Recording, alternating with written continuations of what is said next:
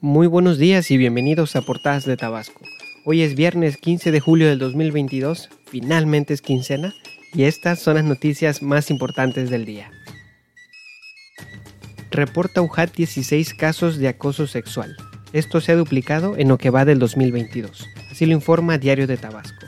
La Universidad Autónoma de Tabasco refiere que de 2021 a la fecha se han reportado 16 quejas por acoso sexual en sus instalaciones, de las cuales 5 fueron el 2021. En respuesta a una solicitud de información, la UJAD informó que todas las víctimas de acoso reciben atención psicológica y contención emocional. En cuanto a los cinco casos del año pasado, refirieron que a dos de las víctimas les, les otorgaron medidas de protección para que los agresores se abstengan de intimarlas o tratar de tomar represalias por las quejas, y se dictaron tres sanciones de carácter administrativo por los hechos.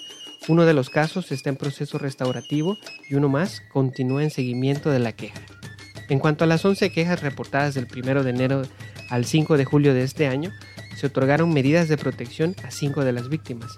Una de ellas se la canalizó a servicios médicos para su valoración y tratamiento psiquiátrico, mientras que uno de los agresores está en proceso de entrenamiento psicológico para que deje de ejercer la violencia.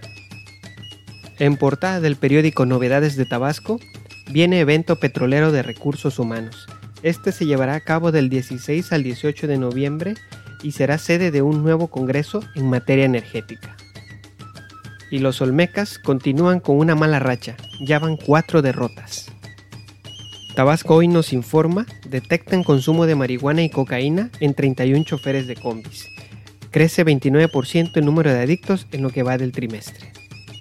Ahora Noticias nos informa que atraca empresa financiera a tabasqueños. Denuncian ciudadanos fraude cometido por resulta metas compartidas. Financiera que daba créditos a cambio de un anticipo. Sin embargo, los montos ofrecidos no llegaron a los clientes y el dinero otorgado nunca se devolvió. Además, entregan banda y corona de Miss Tabasco a Emanuel Guzmán.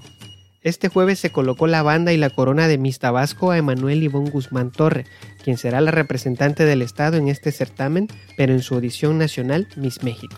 Ella es una señorita de 22 años y se presentó ante el público tabasqueño con el cual compartió que actualmente estudia Ingeniería en Nanotecnología en la Universidad Juárez Autónoma de Tabasco. Esto ha sido todo en edición de hoy. Muchas gracias por escuchar Portadas de Tabasco.